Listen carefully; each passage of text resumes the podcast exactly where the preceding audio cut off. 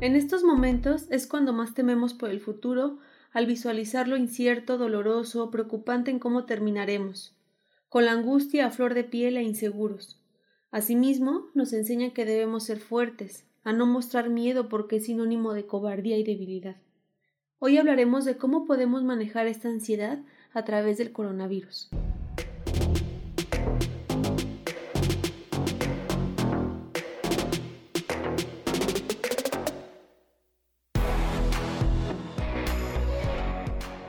Con la situación que estamos viviendo, el miedo está cada vez más presente. Por eso me pareció importante hacer este episodio, adecuar el programa para atender esta necesidad y que la ansiedad no nos consuma en el intento. Sé que muchos estamos viviendo angustia por el futuro y por la seguridad de los nuestros. Incluso en estos momentos puede llegar la desesperación y terminamos mordiéndonos las uñas junto con las ideas. El estrés va creciendo junto con los días, nos cuesta trabajo conciliar el sueño, enfocarnos en las actividades, nos dicen que aprovechemos este espacio para crear un nuevo hábito, sin embargo no podemos focalizarnos. En ocasiones estos míos en exceso puede llevarnos a vivir episodios de pánico o ansiedad y no saber cómo actuar. Es común que cuando imaginamos escenarios caóticos y desalentadores, el miedo se hace presente.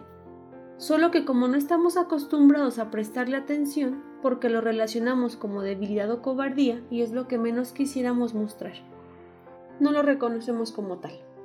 Crecimos con estos mensajes de que el miedo es de cobardes, que hay que vencerlo como si este fuera el enemigo. Sin embargo, cuando vivimos una situación de mayor estrés o como ahorita el miedo colectivo de qué va a ser de nosotros con esta pandemia, donde estamos viendo las consecuencias a través de otros países, en este momento la economía se paralizó y con esto la mayoría de nuestros trabajos, también la convivencia con los amigos, nuestros padres, compañeros, además de las noticias de las que nos alimentamos con nuestras redes sociales, muchas de ellas son poco confiables. Y en este momento es válido decir, no sé cómo actuar. Muchos de nosotros no estamos acostumbrados a expresar cómo nos sentimos, porque ni siquiera nos detenemos a reconocerla y queremos mostrarnos y dar seguridad a los nuestros, diciendo todo va a estar bien, no pasa nada, estoy tranquilo, porque nos enseñaron que eso era lo correcto. Sin embargo, lo que sentimos tiene una razón de ser. El día de hoy vamos a hablar del miedo, para qué existe, qué pasa cuando no lo escuchamos y lo más importante, cómo podemos manejarla de una manera que no me ponga en riesgo ni a mi persona ni a mi alrededor. Esta emoción surge cuando sentimos una amenaza o peligro a nuestro alrededor. Es como esa alarma que se activa antes de actuar y nos permite cuidarnos y ponernos a salvo. Sin ella probablemente no seguiríamos con vida. Yo acostumbro a decir que es como este semáforo que se pone en rojo o como la luz amarilla que nos va deteniendo porque hay que empezar a observar y a fijarnos antes de pasarnos. Podemos experimentarla cuando hablamos en público, cuando atravesamos una calle, vamos a una entrevista de trabajo, hacemos un examen, cuando pasamos por un lugar desconocido, quizá cuando tengamos la experiencia de entrar a un hospital o entrar a cirugía, por mencionar algunos de estos ejemplos, ¿no? Todo el tiempo nos enfrentamos a situaciones desconocidas, ciertos grados que nos evocan a mostrarnos vulnerables. Estas situaciones generan un grado tolerable de estrés. Hay cierto estrés que es saludable para nosotros porque nos ayuda a movernos y a decidir. Sin embargo, cuando la situación la percibimos amenazante y ésta rebasa nuestro margen de tolerancia, es cuando este estrés es nocivo y nos comenzamos a enfermar. Y hay toda una respuesta fisiológica para ello. Podríamos decir que el problema no es sentir miedo, sino más bien cómo lo manejamos. Algo importante es que los miedos no se quitan, sino más bien aprendemos a convivir con ellos. Una manera de hacerlo sería quitar la expectativa de que el miedo es sinónimo de debilidad, porque cuando lo quitamos es cuando nos va a permitir reconocerla, en qué parte del cuerpo se siente más latente. Y esto nos va a ayudar a evitar decidir de una manera polarizada, de un extremo a otro, de todo o nada. Ahorita con la pandemia podemos verlo con las compras excesivas que se hicieron o bien hacer caso omiso a cualquiera de las recomendaciones de sanidad. Nos terminamos yendo de un extremo a otro porque empezamos a decidir y a ver la situación a través del miedo. Cada vez que minimizamos o evadimos lo que sentimos, corremos el riesgo de que el malestar se magnifique y esto puede orillarnos a tomar decisiones arrebatadas, como se los comenté hace un momento. También nos puede em, llevar a lastimar a las personas que queremos con la forma en que contestamos o incluso con nosotros mismos, a castigarnos, a regañarnos, a frustrarnos, a enfermarnos. Cuando esta situación se hace cada vez más grave y más grande, podemos presenciar estos ataques de pánico o ansiedad, que son estos miedos excesivos. Estos ataques es más común de lo que parece y de cada 10 personas, 3, 4 lo estamos experimentando. Estos ataques son el resultado de los miedos que no expresamos y que se van incrementando con un lapso de tiempo. De repente podemos perder claridad si son reales o no. Lo que sí es que nos sentimos indefensos para cuidarnos y poderlo solucionar, y estamos sufriendo como si ya nos estuviera pasando aquello de lo que tanto tememos. Estos ataques de pánico pueden verse reflejados con algunos síntomas físicos, como lo puede ser la falta de aire, sensación de ahogo, taquicardia, mareos, temblor en las piernas, náuseas, zumbidos en los oídos, comenzamos a sudar frío, hormigueos en las extremidades, nos quedamos paralizados. Para poderlo presenciar podríamos decir que sería todas o la mayoría. Esto es un miedo intenso y con una necesidad urgente de escapar. Mientras más recurrentes sean, mayor es la seguridad que vamos a sentir en nosotros para poderlo afrontar la siguiente ocasión. Estas manifestaciones también pueden verse como una manera de mostrarnos que hay un miedo excesivo que no hemos podido escuchar y necesitamos parar y pedir ayuda. Quienes lo hemos vivido, posiblemente perdimos nuestro equilibrio habitual aún sin saber por qué, o también puede ocurrir porque se percibe una falta de protección de alguien que es importante para nosotros y nos sentimos indefensos en la situación. En este intento de controlar lo que sentimos y estos malestares, se termina siendo mayor el desgaste, porque la medida en que más me esfuerzo por controlar como si fuera algo fuera de mí, mayor se va a agravar el malestar y la frecuencia para volverlo a experimentar. Después de un lapso de estarlo viviendo, comenzamos a sentir miedo de tener miedo. Caemos en estos círculos viciosos que se van alimentando de aquello que tememos que pase, nos desanimamos, perdemos la confianza, nos sentimos mal de salud, termina ocurriendo y el círculo se repite. Lo más importante es no intentar controlarlo porque no todo depende de nosotros. Mientras más intentos se hagan, estos se van a incrementar más. Una manera de poderlos manejar que es muy diferente a controlar es hacer o visualizar el miedo como una especie de amigo o confidente que nos dice las palabras de aquello que necesitamos escuchar.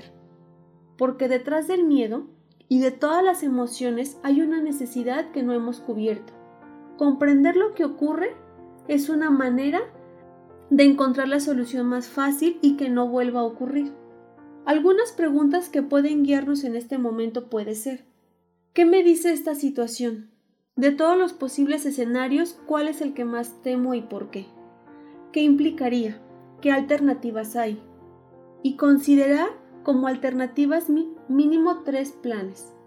Por ejemplo, situación eh, actual al que más le temes es de que perdiste el empleo o temes que hay un despido del personal y te toque a ti.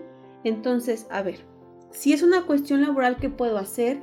¿Cuáles son las empresas que están contratando ahorita personal para atender la contingencia? ¿Para qué soy bueno? Empezar a adecuarme a las plataformas por internet para poder este, ofrecer mis servicios o producto, etc. Pedir ayuda, ¿por qué no? Conocer los créditos, apoyo a los emprendedores y demás.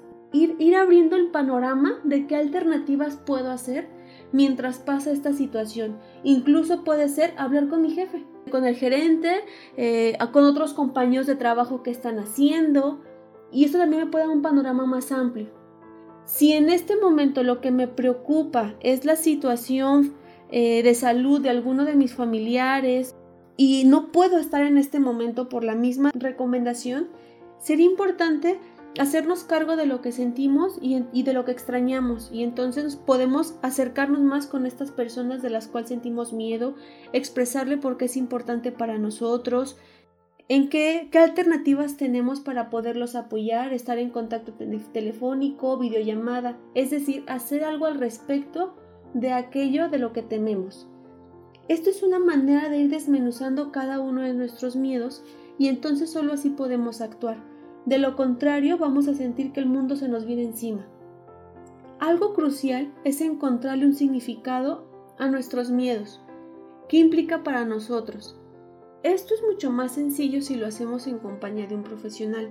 Nos aligera y nos hace más cerca el camino.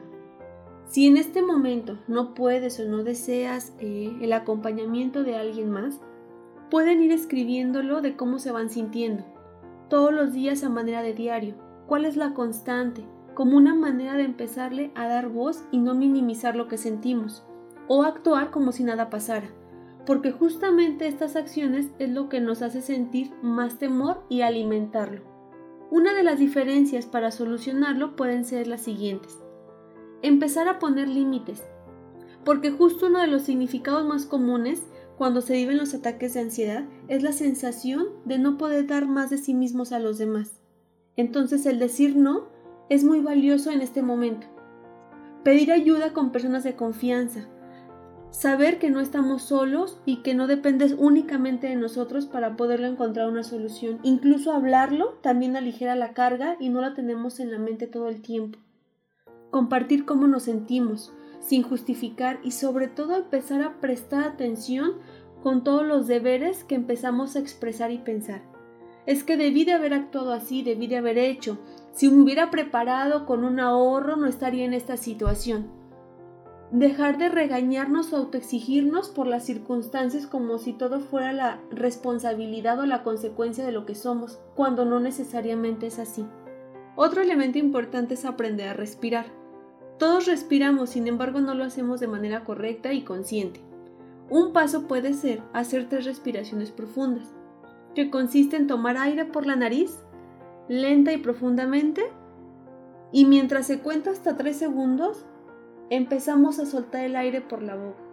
Esto lo podemos hacer todos los días, lo podemos poner a través de una alarma o cuando comencemos a sentirnos mal y que posiblemente nos pueda dar un ataque de ansiedad. Esto es muy importante para prevenirlo o que no se magnifique. Un recurso crucial y a manera de reconstrucción con, esta pandemia es nuestra persona, revalorarnos, saber para qué somos buenos, qué cosas se nos facilita hacer sin preparación previa, independientemente de nuestro trabajo, aquello que disfrutamos, porque justamente en esas respuestas podremos encontrar recursos para solucionarlo. Y cuando tengamos un temor, no nos vamos a sentir que nos ahogamos en el intento.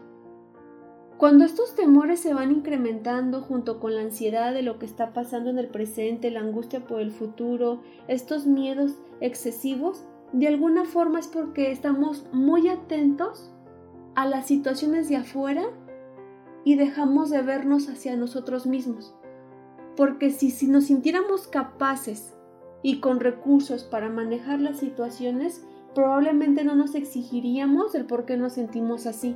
Y cuando nos ocurriera, pediríamos ayuda porque sabemos que algo está pasando y no lo haríamos normalizado. En algún momento, como les comentaba que estos miedos aprendemos a caminar con ellos, estos van a convertirse en seguridad y fortaleza, con este coraje de tomar decisiones, de afrontar retos difíciles, de decir que no, de luchar por lo que uno quiere. No hay manera de que lo podamos desarrollar de otra forma. Ningún miedo o dolor es más grande que otro. Cada experiencia es única. No nos desgastemos en buscar por qué o hacer juicios por qué el otro está en mejor situación que yo o por qué otros lo están lamentando. En este momento es lo más difícil que estamos asumiendo y por lo tanto es válido, sin poner etiqueta o condición para sobrellevarlo. Y, y más bien reflexionar para qué está esta emoción aquí, qué necesito ver o cuál es la necesidad que no he podido cubrir y que a lo mejor estoy esperando que los de afuera, que la situación económica, que el gobierno, que mis amigos, que mi familia me solucione, en lugar de empezar a atenderla a mí misma o a mí mismo, ¿no? Lo que es cierto es que después de esta pandemia no seremos los mismos. No se trata solo de mensajes de optimismo y decir que todo va a estar bien. Yo no lo sé, los científicos tampoco lo saben, estamos en la incertidumbre. Sin embargo, algo que sí tengo certeza es que haremos lo mejor posible con lo que tengamos y con las situaciones en las que nos encontremos, porque así es como nos hemos construido a lo largo de la historia. Y más bien, que este miedo irlo encauzando a la puerta de la esperanza, que es este llamado de encontrarle un sentido a partir de esto. Saber que hay un para qué que aún no lo hemos descubierto, pero que nos va a ayudar en la siguiente etapa. Por el día de hoy es todo. Espero que estos recursos les pueda aligerar un poco más la situación que cada uno esté viviendo en casa. Eh, me gustaría escuchar sus comentarios y cómo le están pasando. Recuerden que no estamos solos. Siempre va a haber una persona que nos puede escuchar, ya sea de un ser, de un ser querido o un desconocido. Te recuerdo mis redes sociales. En Facebook me encuentras como Fernanda Contreras Psicóloga y en Instagram como Fer Contreras Psicóloga. Gracias por escucharme. Hasta la próxima.